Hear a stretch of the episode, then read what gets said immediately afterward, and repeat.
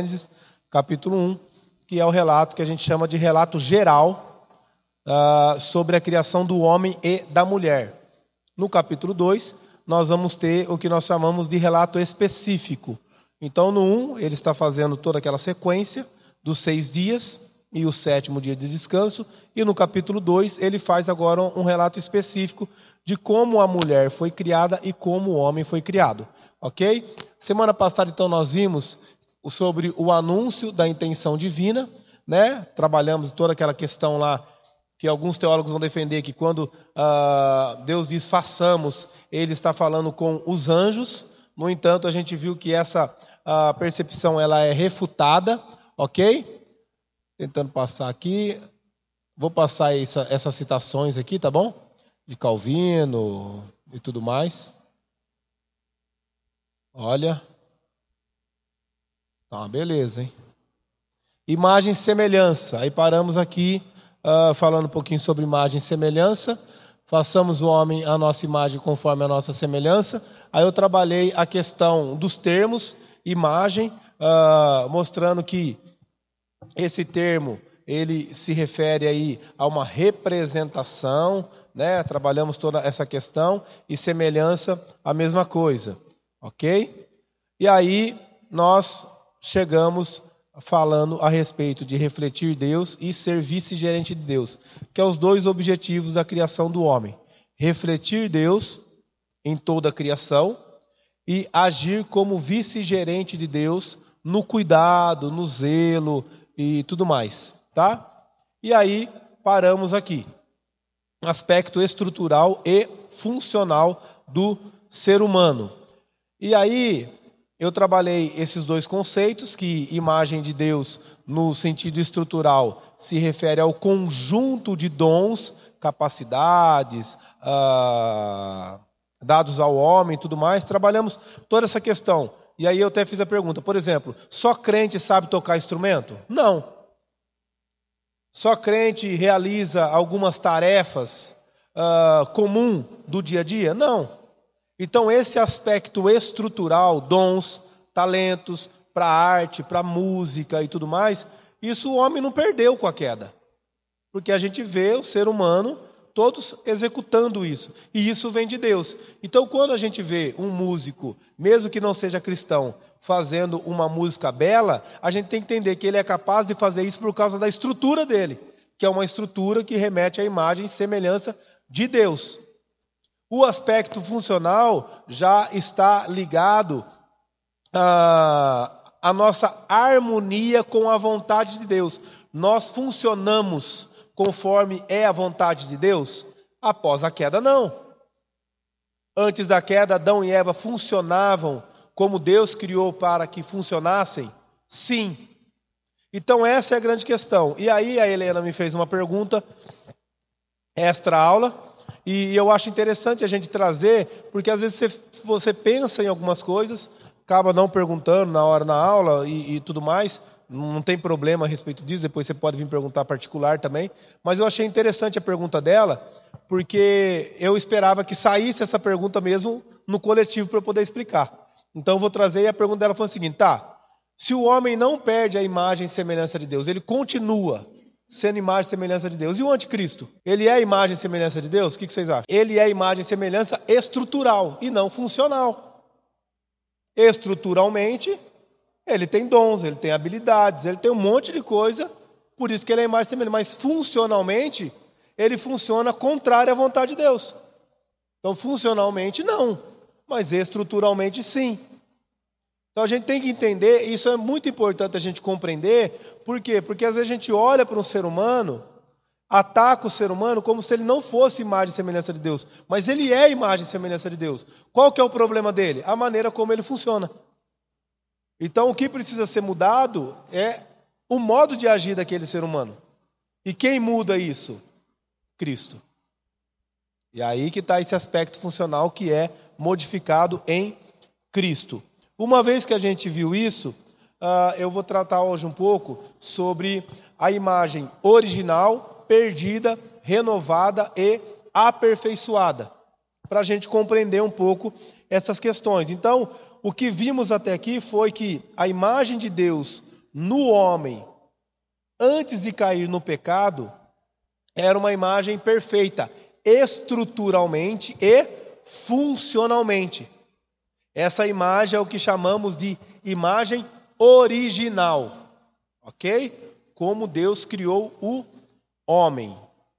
Deixa eu fazer aqui um parênteses que também é muito importante. Às vezes você vai encontrar teólogos que vão defender que Deus ele criou a humanidade de uma vez, não apenas um homem e uma mulher. Isso aí é defendido pelos teólogos liberais. Eles até utilizam argumentos uh, escriturísticos para poder defender isso. Por exemplo, quando você olha para o texto no hebraico, de Gênesis 1 e Gênesis até Gênesis 3, você tem a palavra se referindo a homem, a palavra é Adam. E Adam literalmente significa humanidade. Então, quando diz que Deus criou o homem, literalmente, realmente está sendo dito que ele criou a humanidade. A partir de Gênesis 4, quando Deus agora se refere a Adão, ele se refere pelo termo Ra-Adam. E Ra-Adam, você tem um artigo Ra, que é o homem, aí é um homem específico. Então, eles olham para essa estrutura escriturística e eles dizem o seguinte: olha, só a partir de Gênesis 4 que a gente tem o homem sendo tratado como um único indivíduo. Antes de Gênesis 4 até Gênesis 3, o que a gente tem é a humanidade sendo ah, tratada. Então Deus ele cria uma humanidade. Aí eles vão responder as perguntas com quem Caim casou, por que, que as mulheres tinham dor de parto, e aí depois agora da queda elas vão passar a ter dor de parto, não tinham, melhor dizendo. Então eles vão tentar responder essas perguntas dizendo que havia já uma humanidade. Deus criou toda uma humanidade. Só que Moisés, ele vai utilizar Adão e Eva como figuras folclóricas para poder relatar como essa humanidade foi criada. Essa visão ela é refutada pelos reformados. Nós não concordamos com esse tipo de visão. Nós concordamos que Deus ele criou a humanidade, só que a humanidade ela é criada a partir do primeiro casal, Adão e Eva. Então Deus ele cria uma humanidade, lógico que ele cria, mas como que ele cria a humanidade? A partir de um casal. E esse casal vai gerando filhos e filhos e filhos, e aí até que a sociedade como um todo, o mundo como um todo, ele é organizado. Tá bom? Fecha parênteses. Então, embora o primeiro casal, no seu estado perfeito, original, ele fosse sem pecado, né? O que nós chamamos aí estado de integridade, eles não perseveraram nesse caminho até o fim. Por quê? Porque eles tinham a possibilidade de pecar. Algo que nós não temos. O crente agora tem, mas o pecador não tem. Então é, é, aquela velha pergunta que eu já fiz várias vezes aqui na igreja. Né? O, o, o, o homem, ele pensa em pecar? Não. O pecador, ele vive pecando. Né? O, o, nós pecamos porque nascemos pecadores? Ou somos pecadores porque pecamos? Nós pecamos porque nós nascemos pecadores.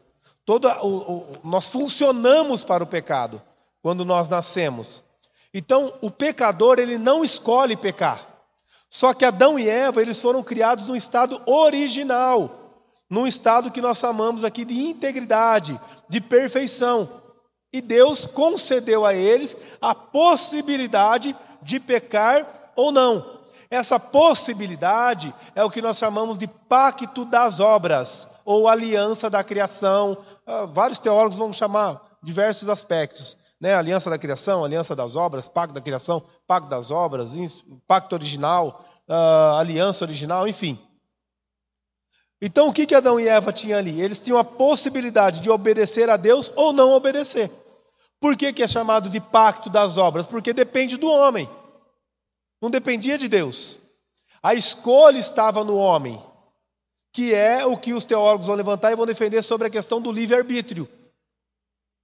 Então o homem ele escolhe Deus, ele escolhe crer em Deus, ele escolhe obedecer a Deus, ele escolhe fazer a vontade de Deus. Antes da queda, sim. Depois da queda, não. O cristão, ele escolhe pecar? O que vocês acham? Nós cristãos, eu e você, nós escolhemos pecar? Escolhemos. Cristãos escolhemos. Porque funcionalmente nós fomos restaurados. Nós devemos funcionar de maneira que glorifica a Deus, por mais que somos pecadores. Então, quando nós pecamos, aí, sabe aquele texto que diz assim: quem muito é dado, muito será cobrado, que muitos jogam isso aí para liderança, para pastor, quando faz alguma coisa errada, fala aí, ó, quem é muito dado, muito será cobrado. Mas isso é para todo mundo. Muito foi dado a nós. E o que foi dado a todos nós? O sangue de Cristo. Então, quem muito é dado, muito será cobrado. Será cobrado fidelidade, será cobrado uh, comunhão com o Senhor e tudo mais. Então, queridos, fica muito evidente que Adão e Eva, eles tinham essa possibilidade, ok? Livre-arbítrio, antes da queda. Então, quando se fala de livre-arbítrio com relação à salvação, isso não existe. Por quê? Porque na queda o homem funcionalmente se tornou completamente depravado. Ele não escolhe mais Deus, ele não tem poder para isso, ele não tem condições para isso. Tá bom? Herman Bavinck, deixa eu ver se eu coloquei aqui. Coloquei. Ele diz assim, eu vou ler aqui porque ele está muito pequenininho.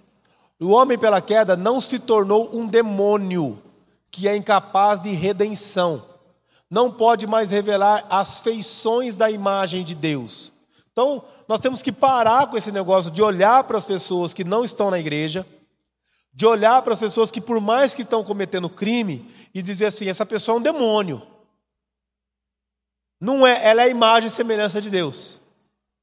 Só que ela não funciona conforme a vontade de Deus, conforme o querer do Senhor. Por mais que as atitudes dela são atitudes demoníacas, ela está sendo oprimida, ela está sendo conduzida por Satanás, mas ela é imagem de Deus. Mas embora tenha permanecido genuína e substancialmente, ó, substancialmente homem e tenha preservado todas as suas faculdades, capacidades e habilidades humanas, a forma, a natureza, a disposição e orientação de todos esses poderes foram de tal forma mudadas que agora, ao invés de fazer a vontade de Deus, os homens satisfazem a lei da carne. Então, devido à queda, deixa eu tirar. Devido à queda, a imagem do homem, que era uma imagem de integridade, uma imagem perfeita, ela não foi destruída, mas ela foi corrompida. São termos completamente diferentes. A imagem de Deus ela permanece, mas ela sofreu uma corrupção, ela foi deformada, ela foi desfigurada nos três tipos de relacionamentos em que Deus o colocou. Isso é, no seu relacionamento com Deus, no seu relacionamento com o próximo e no seu relacionamento com a criação, como um todo. Tudo isso está desfigurado. O homem não busca Deus, o homem não ama o próximo como a si mesmo, o homem não cuida da criação como vice-gerente que foi colocado para criar. E olha que eu não sou defensor aí daqueles que levantam a bandeira e diz que não pode matar animais para comer, que não pode fazer isso, que não pode fazer aquilo e tudo mais. Só que a gente vê que o homem ele exagera na sua exploração, ok? Naquilo que ele vai utilizar. E aí isso aí é por conta do homem ser um pecador. Então, primeiro, o homem pecador passou a adorar ídolos de madeira, pedra e a si mesmo, a sociedade humana, o Estado, o dinheiro, a fama, os bens, o prazer. Tudo isso o homem tem adorado no lugar de Deus, porque sua função foi alterada. Também abandonou a comunhão com o próximo e passou a agir manipulando os outros como meios para seus propósitos egoístas. Ele usa o dom de falar para dizer mentiras. Não é um dom que Deus nos deu? A fala? E nós, Deus nos deu o dom para falar para quê? Para bem dizer ao Senhor para anunciar a glória do Senhor. O que nós falamos? Mentiras.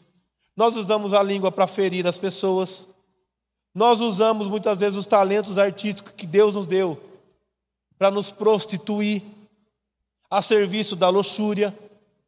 Por fim, em vez de dominar e cultivar a terra em obediência a Deus, ele passou a usar a terra e seus recursos para seus próprios interesses egoístas. Ou seja, explora os recursos naturais, derruba florestas sem reflorestamento, deixa de tomar medidas para evitar a erosão do solo, rios, lagos, mar, o ar e aí por diante. Tudo isso faz guerra, né? Como a gente está acompanhando aí a guerra da Rússia, né? Interesses próprios, interesses egoístas e tudo mais.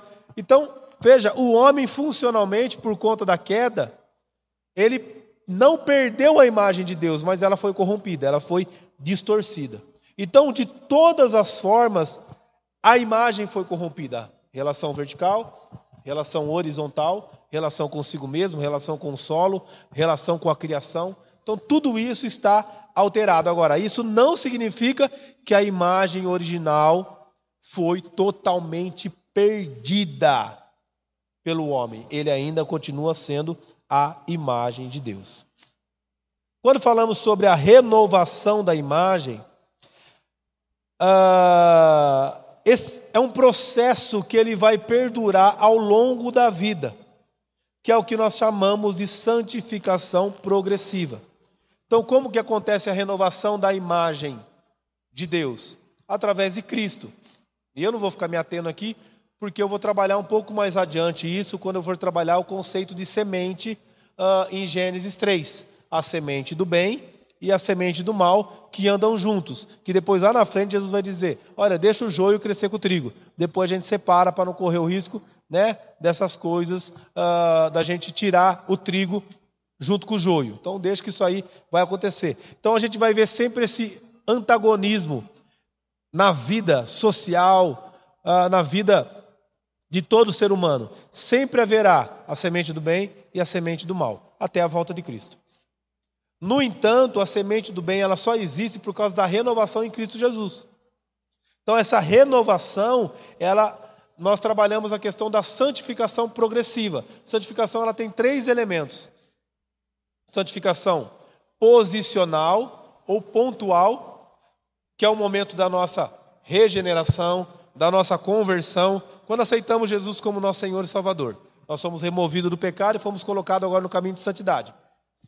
Esse ato nós não participamos, que é a santificação pontual. Já a santificação progressiva, nós temos responsabilidades. Por quê? Porque nós somos colocados no caminho de santidade para viver em santidade, para crescer em santidade. E isso é através da ação do Espírito Santo. Então é uma obra que é uma cooperação entre Deus e o homem. E aí erram muito aqueles que dizem que a fé reformada diz que uh, se se deita na rede da predestinação como se o homem não precisasse fazer nada. O que a fé reformada defende é o seguinte: olha, sem a ação do Espírito Santo, o homem não é capaz de fazer nada, porque ele está morto nos seus delitos e pecados. Uma vez que o Espírito Santo gerou vida, regenerou esse homem, esse homem agora ele olha para Cristo, ele crê em Cristo. Ele olha para o pecado, ele corre do pecado. E isso é um processo de santificação. Então, o ato de se afastar do pecado e avançar para a cruz de Cristo é a santificação progressiva. Nós temos responsabilidades. Por isso que nós não somos salvos pelas obras, mas seremos julgados por elas. Quando você vai lá em Apocalipse, Apocalipse fica claro que quando Cristo for nos julgar, ele nos julgará pelas nossas obras. Mas a salvação não é pelas obras, mas o julgamento é. Então as nossas obras contam muito. Nós temos que realizar boas obras, mas sem o Espírito Santo não temos capacidade para isso. Então nós precisamos da ação do Senhor para nos colocar no caminho de santidade, para aí sim agora nós temos capacidade para andar aqui. E agora nós vamos viver dessa maneira. Isso é a imagem, ela foi restaurada. Então aquele homem que perdeu as suas faculdades, os seus desejos, a sua integridade, diante do relacionamento com Deus, agora isso aí foi renovado. Agora ele enxerga Deus. Agora ele se relaciona com Deus. Agora ele entende que toda a sua estrutura que estava pervertida, ela foi concedida a ele para ele usar para a glória de Deus. E é assim que ele tem que viver. E a pergunta é: é assim que você tem vivido? Todos os seus talentos, tudo aquilo que você ouve, tudo aquilo que você fala, aquilo que você vê, tudo que Deus te concedeu, você tem usado para glorificar o nome do Senhor? Ou você tem utilizado isso aí apenas para si? Não estou falando isso porque eu quero jogar um peso sobre essas costas para você falar assim, nossa, é, realmente, eu sou um pecador miserável. Isso é verdade, isso aí não vai mudar nada. Até Cristo voltar, nós vamos continuar sendo pecadores miseráveis, mas salvos pela graça do Senhor. Mas eu só digo isso para você refletir e você pensar em qual aspecto da sua vida você não está funcionando como deveria funcionar. Você trabalha de maneira que glorifica a Deus? Você estuda de maneira que glorifica a Deus? Você monta seus planejamentos de maneira que glorifica a Deus? Você anda de maneira que glorifica a Deus? Você se veste de maneira que glorifica a Deus? Veja como que é muito mais amplo do que simplesmente vir à igreja no domingo e dizer durante a semana: Eu sou cristão. Porque ser cristão vai muito mais além do que fala, está muito mais ligado a comportamento, a funcionamento. Então, a maneira como eu funciono, ela vai refletir de fato se eu tenho a imagem renovada ou não. Nessa renovação à imagem de Deus, o homem então ele é capacitado a viver em amor nas três direções que ele foi pervertido. Então, por que hoje, já passo, Mona? Por que hoje nós estamos aqui buscando Deus? Hã? Relação vertical. Porque a nossa imagem foi renovada em Cristo. Então nós funcionamos agora de maneira que eu quero ter um relacionamento com Deus. Por que, que nós amamos o próximo? Por que, que nós servimos o próximo? Porque a nossa, nossa imagem foi renovada, foi restaurada. Por que, que eu me preocupo agora com a criação? Porque a imagem foi restaurada, foi renovada. Então, tudo aquilo que foi perdido é restaurado em Cristo. Antes de eu falar sobre a imagem aperfeiçoada, pode falar, Mona. A sentença para o salvo já é dado, não, não, não tem dúvida. O crente não tem dúvida que ele vai para o céu. Esse é um ponto passivo nas Escrituras. Não, o julgamento ele não é para condenação. Que a palavra de Deus diz assim: aquele que crê já tem a vida eterna, aquele que não crê já está julgado. Então isso é ponto passivo. Quem crê vai para o céu, quem não crê vai para o inferno. Isso não há dúvida. Por que, que haverá o julgamento? Galardão. Ah, pastor, o que é galardão? Não sei. E ninguém sabe. É tudo cogitações. Então você vai ter cogitação. Ah, galardão é as pessoas que vão morar em casas maiores. Não sei se no céu vai haver essa distinção de casa maior, casa menor. Outros falam, ah, quem vai ter mais galardão vai sentar mais perto de Jesus. Não sei, não vão ficar sentado perto de Jesus. A minha perspectiva da restauração é que esse mundo como ele está hoje, ele não não não haverá mais. No entanto, esse mundo não vai ser destruído. A Bíblia não fala de aniquilação da terra. A Bíblia fala de restauração da terra. Então eu acredito que esse mundo será renovado. Não acredito que vai ter rua de ouro para a gente andar, né? Como se fosse uma ostentação no céu. Acredito que a, a rua de ouro é uma figura de linguagem, porque o ouro é, simboliza purificação. Então as ruas serão um ambiente de pureza, onde não há assassinato, onde não há assalto, onde não há nada disso. Eu acredito que vai ser aqui mesmo. Ah, então você está dizendo que nós vamos morar em Batatais? Não sei se vai ter Batatais, se vai ter Ribeirão Preto, Altinópolis. Eu sei que é um mundo restaurado pelo Senhor, mas nós vamos morar em casas, nós vamos trabalhar, nós vamos fazer tudo isso. E a ordem das coisas é importante. Quando eu falo de trabalho, por que, que a ordem das coisas é importante? O trabalho ele vem antes da queda, não depois da queda. Nós vamos ver os mandatos agora. Né? Depois disso aqui a gente vai entrar em mandato cultural, social e espiritual. O trabalho, ele vem antes da queda. Só que o trabalho árduo, cansativo e tudo mais, ele é consequência da queda. Então no céu vai ter trabalho. Nós vamos trabalhar, nós vamos fazer tudo isso. Então, o julgamento, ele não é para ah, conferir destino. como se fosse merecimento, porque a salvação não é mérito. Então não é uma pessoa chegar no julgamento final e Jesus abrir o livro e falar assim: olha, vamos olhar aqui, né? Atos de bondade. Ah, aqui, ó, 1825. Atos de maldade, 1800. Olha, por pouco, hein? Por 25, beleza, pode entrar. O texto básico sobre salvação. Porque Deus amou o mundo de tal maneira que deu o seu Filho gênero para que todo aquele que nele crê não pereça, mas tenha a vida eterna. Não é terá. Então o crente já tem a vida eterna, ele sabe que ele tem. E quem não crê já sabe que vai para o inferno. Isso não há dúvida. Então o juízo final é apenas para sentenciar. Precisa haver uma sentença. A sentença já foi dada? Já foi dada, mas não foi aplicada ainda o veredito final. Esse veredito vai ser dado por Cristo. Ele veio como Salvador, ele volta como juiz. E aí não tem choro. Não adianta chegar e falar assim: nossa, mas eu vi que todo mundo falava, mas achei que você não existia. E não é verdade que você existe? Então, desculpinha. Desculpinha nada, meu filho. Agora aqui não tem mais desculpa. Já foi o tempo, não vivemos no tempo da graça? O que significa viver no tempo da graça? Alguns acham que viver no tempo da graça é viver no tempo que você pode pecar, que não vai dar nada.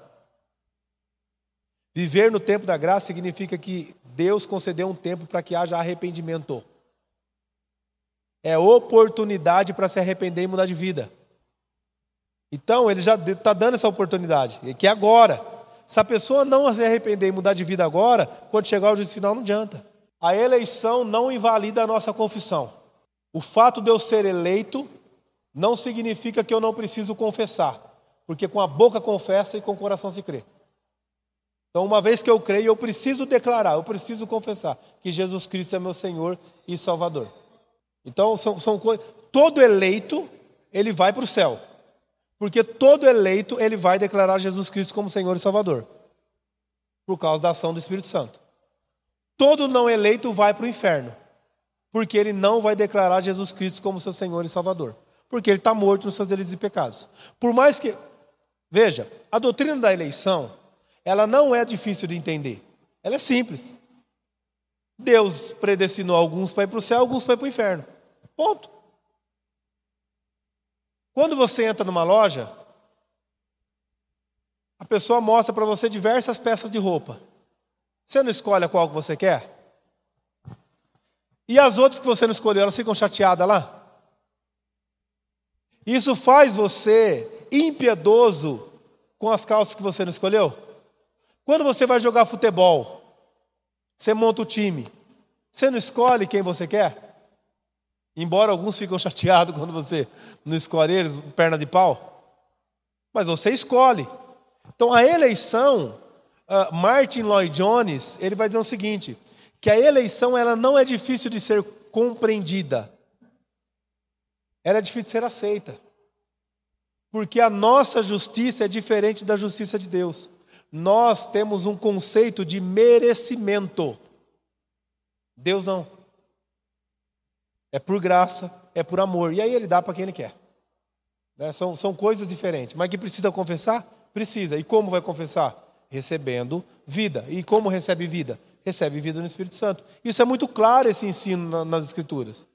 Então, é difícil de compreender? Não. É difícil de aceitar? Confesso, é. Porque você olha para o seu semelhante, para uma pessoa e fala assim, poxa, e Deus vai mandar essa pessoa para o inferno? Ele não vai mandar ninguém para o inferno, gente. É, é, esse é o problema. A gente põe na cabeça que Deus vai tá mandando as pessoas para o inferno. Ele não está mandando ninguém para o inferno. Todo mundo já está no inferno. Uma vez que você nasce pecador, você já está no inferno. A pessoa não escolhe ir para o céu ou escolhe ir para o inferno. Todo mundo está no inferno. Ah, mas por que, que ele não tira todo mundo de lá? Ah, meu filho, aí não está explicando aqui. Aqui está nítido que ele tira alguns. E por que ele não tira todo mundo? Aí eu, eu sou grato porque ele me tirou. Né? E eu estou aqui. Aí quem ele não tirou? Não sei, vou continuar pregando evangelho. Vai que essa pessoa é eleita, vai que não é. É que nem eu, eu já dei exemplos aqui. Como se você chega numa pessoa morta e você coloca um antídoto da vida a um centímetro do dedo dela, ela consegue pegar? O que, que precisa ser feito? Jogar na boca dela. Alguém tem que jogar lá para ela. Se é um antídoto que vai dar vida para ela, alguém vai ter que fazer, porque ela não tem condição de fazer isso aí. Porque ela já está morta. Então, essa é a questão. Né? Todos nascem mortos seus delitos e pecados. E Cristo concede vida para alguns. Se ela não voltar, não. Se ela voltar, sim. A Bíblia mostra claramente oscilações na fé.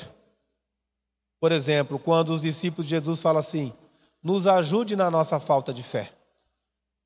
Em muitos momentos na vida, o cristão ele vai oscilar na fé. Então, aí tá, volta no nosso senso de justiça. Nós queremos determinar quem vai para o céu e quem não vai pelos seus atos. E Deus não faz isso. Porque Cristo morreu na cruz por todo pecador. É, é, essa é a diferença da nossa cosmovisão. A gente olha para uma pessoa que estava na igreja, a pessoa agora está no mundo. O que, que a gente faz?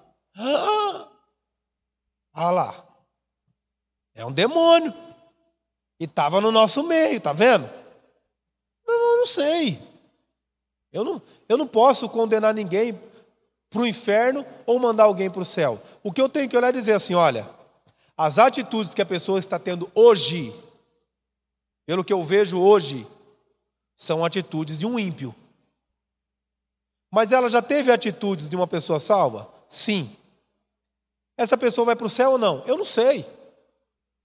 Se ela voltar, porque quando nós olhamos para a Bíblia, a gente vê oscilações na fé dos próprios discípulos com Jesus. A gente vê homens que andaram com os apóstolos e os deixaram e não voltaram mais. A exemplo de Alexandre, uh, Demas, que Paulo fala, entreguei para Satanás porque isso aí não é de Deus mesmo. Né? Foi embora, está pervertendo o evangelho. Então a gente vê todos esses exemplos. Mas a gente vê o exemplo do filho pródigo que chegou no pai e falou: Não quero mais relacionamento com você, estou vazando. Mas quando estava lá comendo com os porcos, voltou. Então não dá para eu fechar tudo numa estrutura e dizer assim: olha, só é eleito aquele que em um dia confessa Jesus Cristo como Salvador e agora a vida de santidade, ela só é progresso. Weinen Gruden, que é um teólogo batista, ele monta um quadrinho na sua teologia sistemática quando ele fala sobre santificação, e o quadro é o seguinte, ele diz o seguinte, ó, conversão, glorificação aqui em cima. E ele traça uma linha retinha. Aí ele fala assim: isso seria perfeito. Do momento da conversão até a glorificação, a nossa subida, ela fosse uma linha reta. Mas ela não é. E aí ele mostra um quadro embaixo que ele põe conversão e glorificação. E aí sobe, desce um pouquinho. Sobe, desce um pouquinho. Sobe, desce um pouquinho. Aí ele diz assim: mas isso não significa que a pessoa não está subindo. Não significa que ela não está progredindo. E assim é a vida cristã. É comigo, é com você, é com qualquer um aqui. Irmãos, vamos lá. Você, você acorda todo dia querendo orar? Você acorda todo domingo você vem na igreja assim, aleluia, domingo, oito horas da manhã, falta uma hora para a escola bíblica dominical. Ai meu Deus, essas horas não passam. Não vejo a hora de chegar lá e encontrar o povo de Deus e dar aquele abraço. É assim todo domingo? Quase nenhum. Né? A gente acorda, não, vou lá porque eu sou cristão, eu tenho meu dever, eu quero aprender a palavra de Deus, eu quero buscar, eu preciso de restauração. Veja, você está funcionando porque a sua imagem foi restaurada. E você sabe que você precisa buscar o Senhor. Isso é uma necessidade sua. Mas pelo fato de você ainda ser pecador, há uma luta constante dentro de você. A carne querendo militar você, imagina, dorme um pouquinho. A semana foi muito puxada, a casa inundou, você fez mudança. Olha só, tá com os pés tudo rachado, tá com os braços doendo, o negócio tá feio. Não, liga, liga pro pastor auxiliar, pede para ele, ó, avisa a igreja, eu não vou, a igreja vai entender, vai dar tudo certo. Mas não, vamos lá, gente. E aí você vem, cheio de alegria no coração. Não é assim, amados.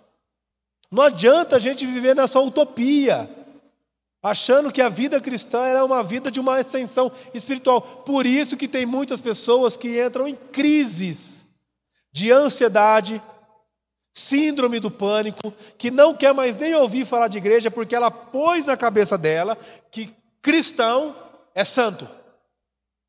E aí, quando ela comete um pecado, ah, meu Deus do céu. Aí acabou. Tem uns que até se matam. Mas não é assim, veja, o que eu estou dizendo aqui não é assim. Gente, não tem problema.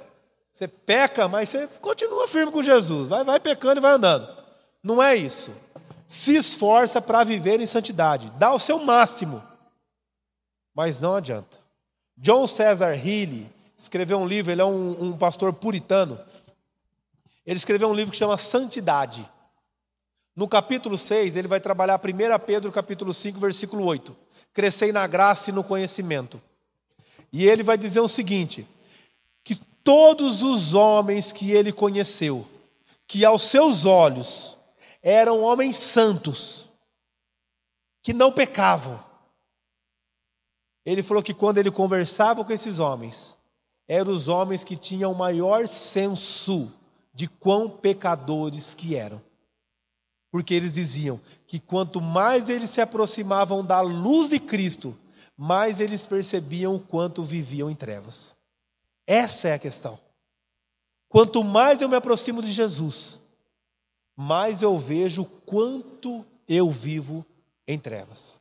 Quanto mais eu estou nas trevas, menos eu consigo perceber a luz. Não é assim? Quando você apaga a luz do quarto, o que acontece? Um breu, não fica um breu? A luz está acesa, você deita, pá, apagou a luz, você não vê nada. Mas não dá uns minutinhos ali, você já começa a ver as coisas? Você já começa a habituar com a escuridão? Assim é com o pecado. A pessoa vive no pecado, começa a habituar com aquele pecado, com aquela escuridão, está tudo normal. Quando ela se aproxima de Jesus, fala: opa, isso está muito errado. Isso é santificação progressiva.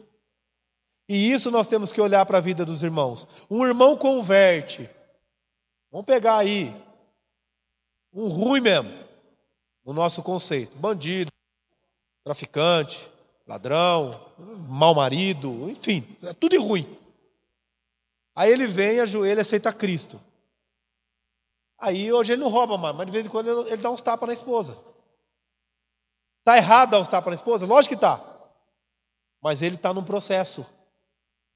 Aí o irmão vem para a igreja. Ele fuma, ele bebe. O que, que a gente quer? Que o momento que ele veio aqui na frente, foi batizado, aceitou Cristo como Salvador, ele pare de fumar, ele pare de beber, ele pare com tudo. Só que não é assim que funciona. A santificação é um processo que o Espírito Santo vai trabalhar no coração da pessoa, não por força e nem por poder, mas pelo meu espírito, diz o Senhor. Então é o Senhor que vai começar a colocar no coração. Aí um dia essa pessoa vai chegar e falar assim: gente, eu estou lutando para parar de fumar, ora por mim. Eles falam: nossa, que coisa boa. E aí a gente começa a orar por aquela pessoa. Daqui a pouquinho aquela pessoa ela vem ela dá o testemunho. Ela diz assim: Olha, gente, eu quero dar um testemunho, graças a Deus. Faz um mês que eu não fumo mais. E não tenho sentido vontade. Louvado seja o nome do Senhor. Só que a pessoa está bebendo ainda. E aí depois, passa mais um tempo, ela vem e fala assim: gente, como eu consegui parar de fumar, eu gostaria agora de parar de beber também. Só que nós cristãos ficamos como quê? Ah, não. Eu estava passando na rua, pastor, você não acredita? Eu vi o irmão com uma latinha de cerveja sentado na porta do bar, fumando cigarro. O senhor tem que ir lá falar com ele. O senhor tem que fazer alguma coisa. Mas o que, que eu vou fazer? Você quer que eu vou lá na casa do irmão e fale para ele, meu irmão, se você continuar bebendo e fumando, você não pode entrar na igreja. Meu irmão, se você continuar bebendo e fumando, você não pode ir lá louvar a Deus, você não pode. É isso que você quer que eu faça? Não é isso. Eu não vou aprovar. Ô irmão, ó, você está bebendo e fumando, não tem problema não, pode continuar, viu? O importante é servir a Cristo. Não, irmão, olha, você fumar, você está estragando a sua saúde. E o seu corpo é templo do Espírito Santo. Então, se você conseguir parar de fumar, e eu vou orar pela sua vida para que você pare, você vai estar preservando o templo do Espírito Santo. E aí vai. Está fazendo sentido para vocês? Mas o que, que a gente faz? Não, a gente quer que a pessoa ela mude da noite para o dia, mas não muda. E aí o crente vem para a igreja e às vezes desvia por alguma questão que aconteceu, a gente quer o quê? Por exemplo, vou dar exemplo aqui de um casal. Está aqui o, o casal Tiago com a Bruna. Não é sobre eles, não. Mas eles conhecem. Apesar que o Tiago tem muitos exemplos que eu podia dar, mas eu não quero expô-lo. Né, Bruna? É brincadeira. Nós temos um amigo em comum, um grande amigo. Inclusive foi engenheiro nessa igreja. Crente. Quando eu fui para a igreja, eu fui discipulado pela esposa dele. Dava aula na escola bíblica. Cuidava dos jovens e adolescentes. Ensinou todos nós. Um amor de casal. A filha morreu. Síndrome de Guillain-Barré. Trabalhava comigo. Junto com o namorado dela. Na semana, falou: estou com dor na perna. Foi para casa foi numa segunda. Na outra segunda a gente estava fazendo enterro dela. Foi muito rápido. Uma menina de 17 anos. Arrebentou com os pais. Até hoje, eles não voltaram para a igreja. Se perderam. Ele se perdeu, ficou doido da cabeça. Está doido até hoje. Veio o divórcio. Está maluco. Não é? Mas eu posso chegar e falar assim, cara, isso mostra que eles não são de Deus. Eu não posso fazer isso. Não é da minha parte fazer esse tipo de julgamento. Eles estão certos? Não. Completamente errados. Não é o caminho. E aí é o que nós aprendemos em aconselhamento cristão. Qual que é o problema da psicologia? Não estou falando que psicólogo não presta, não é nada disso, tá bom? Mas qual que é o problema da psicologia humanista? A psicologia humanista ela parte da seguinte premissa: o problema está fora de você. Esse é o problema. O problema é seu marido, que não te ajuda em casa. Ou seu problema é sua esposa, que não, não te dá uma força. Seu problema são seus filhos, que estão muito rebeldes. Você precisa dar um jeito nisso. O seu problema é seu trabalho, mude de emprego. O seu problema é as circunstâncias do mundo que te oprime. Então, se vira. Sai, faz, cuide de você. Essa é a premissa da psicologia humanista. Você tem que estar ótimo com você. Busque a sua felicidade, custe o que custar. Pensamento positivo. Vamos lá, gente. Todo mundo pensando, eu sou feliz, eu sou bonito. Quem já assistiu lá aquele filme A Volta do Todo-Poderoso? Eu gosto muito desse filme. Ele para na frente do, do, do, espelho lá, cortando pelo nariz, cabelo, aí ele para e fala: Eu sou bonito, eu sou cheiroso, eu sou não sei o que lá, eu não sei o que lá, eu sou um homem de sucesso. E sai. E aí Deus acaba com a vida dele, né? Muda tudo. É. É o negócio. Então, a sociedade diz, mas dentro do aconselhamento bíblico cristão, o problema está dentro de você. O problema é que você é um pecador. Você é uma pecadora. O problema está dentro do ser humano. Então, peraí, vamos pegar um caso. Me ajude aí. Se coloque no lugar de um pastor agora. Vocês vão me ajudar, tá bom? E a gente não vai dar tempo de fazer a, a glorificação. E a gente encerra com esse aqui. Você está no gabinete pastoral. Uma moça chega para você e pede aconselhamento. O que está acontecendo na vida dessa moça? Essa moça ela cresceu vendo o pai bater na mãe, trair a mãe, bater nela. Ela viu os tios fazerem isso. E por conta de tudo isso, agora ela está tendo atitudes homossexuais. Começou a se relacionar com outras mulheres. Porque ela não consegue olhar para a figura masculina. O que você diz para ela? Conselhamento bíblico, vamos lá. Você fala para ela que ela vai para o inferno se ela continuar fazendo isso? Tem? Então, você está lá na rua da casa do Juscelino, fazendo uma visita. E aí, gente, ajuda aí. O que, que você diz? Perfeito, Juscelino. O que, que a gente tem que mostrar para a pessoa? O problema está no pai, nos avós, nos tios. Mas qual que é o problema? Eles são pecadores. A atitude que eles tiveram é porque eles são pecadores. E o fato de você estar fazendo isso é uma revolta do seu coração porque você é uma pecadora. Enquanto você não for redimida por Cristo, você não vai conseguir perdoar os seus pais, perdoar os seus tios, perdoar os seus avós e compreender que você foi criada para glorificar Deus, porque você funciona de maneira contrária. Sim, não só Romanos 1, como vários textos. Eu deixaria para ler Romanos 1 bem lá para frente. Porque qual que é a pior coisa? A pessoa já sabe que ela vai ser atacada. Por que, que muitos não vêm conversar com o crente? Porque eles sabem que o crente vai atacar. A primeira coisa que o crente vai falar é o quê? É pecado. Você vai para o inferno. Gente, vamos mostrar primeiro que essa pessoa, ela, o que ela está tá vivendo é consequência de viver no mundo pecaminoso e se relacionar com pessoas pecadoras. E aí você mostra para ela, mas você também é pecadora. Por isso que você está tendo essa atitude.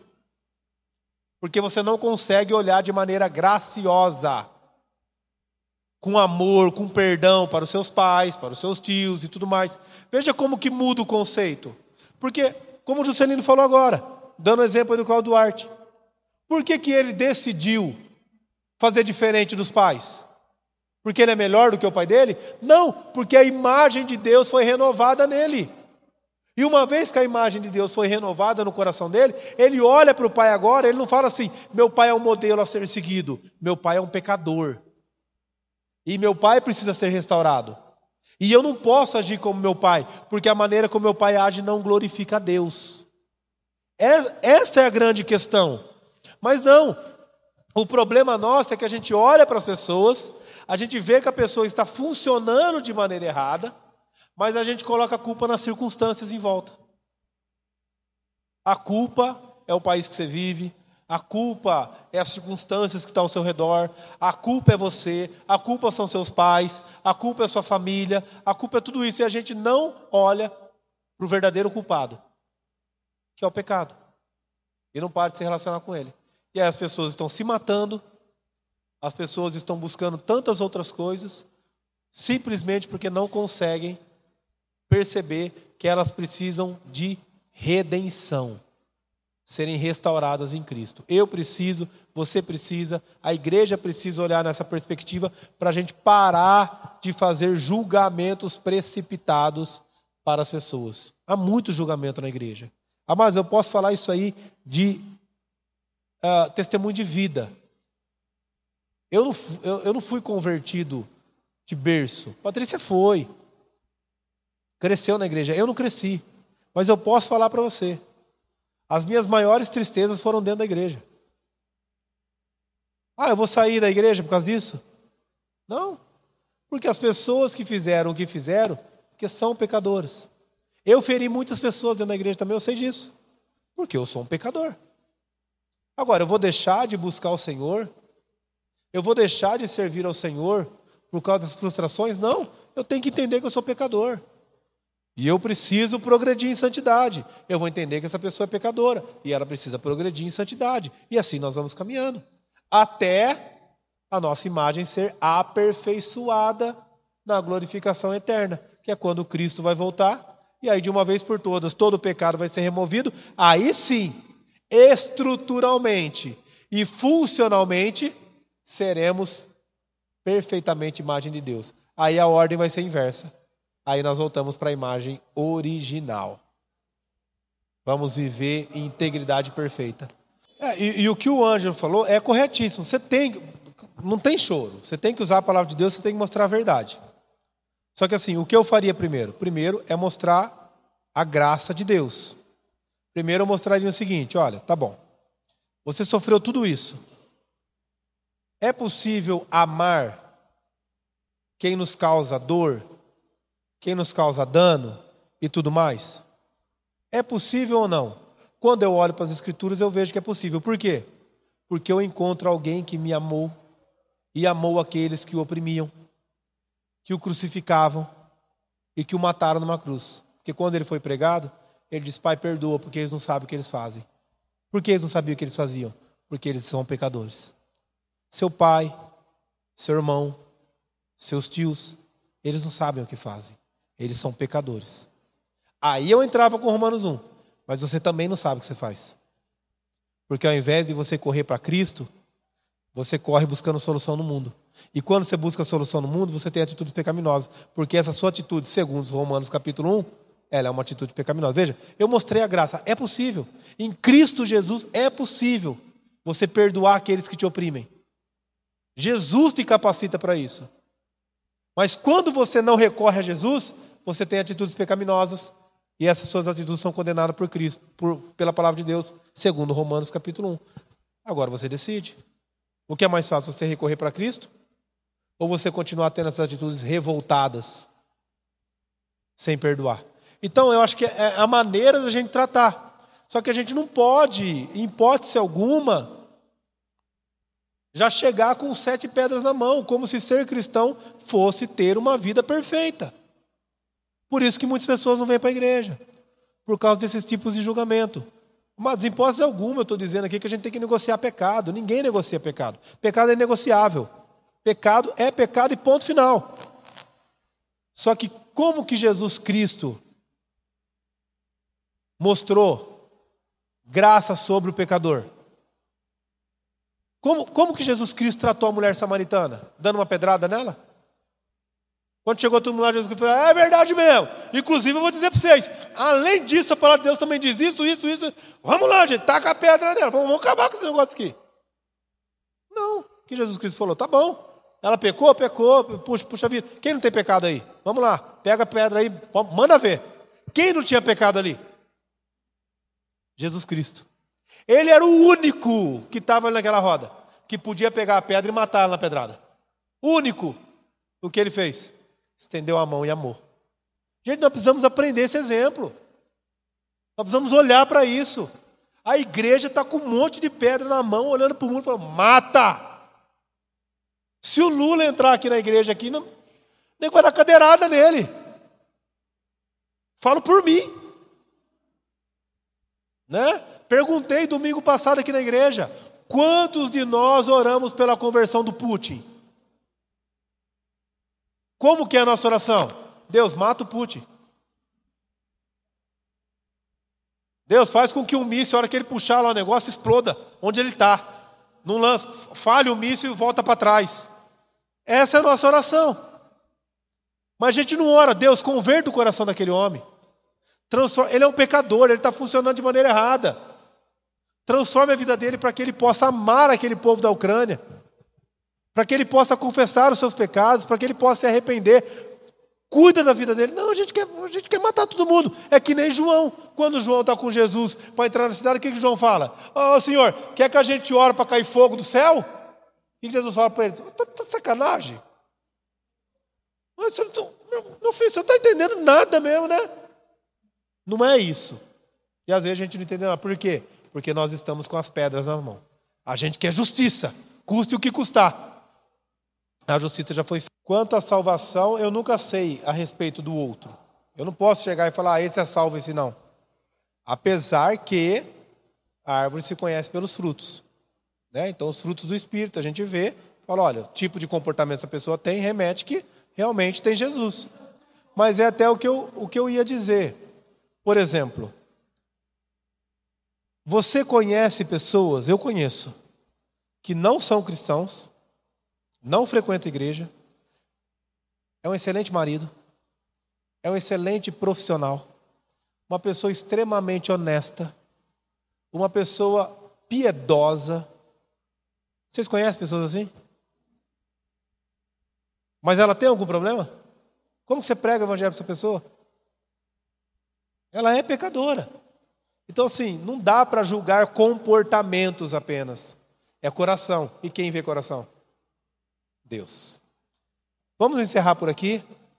Semana que vem a gente volta, a gente conclui a imagem aperfeiçoada e aí a gente vai trabalhar a questão dos mandatos, que é também algo muito interessante a ser visto, a questão do mandato cultural, o mandato social, que daí nós vamos entrar a questão da família e também o mandato espiritual, que é essa relação com Deus, tá bom?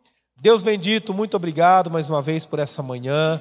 Obrigado pela tua igreja, obrigado pela tua palavra que nos direciona nas nossas reflexões. Ah, Senhor, diante de tudo que meditamos nessa manhã, que o Senhor nos ajude, primeiramente, a funcionarmos de maneira que glorifique o teu nome. Compreendendo que o Senhor nos deu talentos, dons, toda a nossa estrutura foi criada pelo Senhor com um único objetivo: glorificar o teu nome. Então, que possamos glorificar ao Senhor na nossa relação contigo, na nossa relação com o próximo, na nossa relação com toda a criação.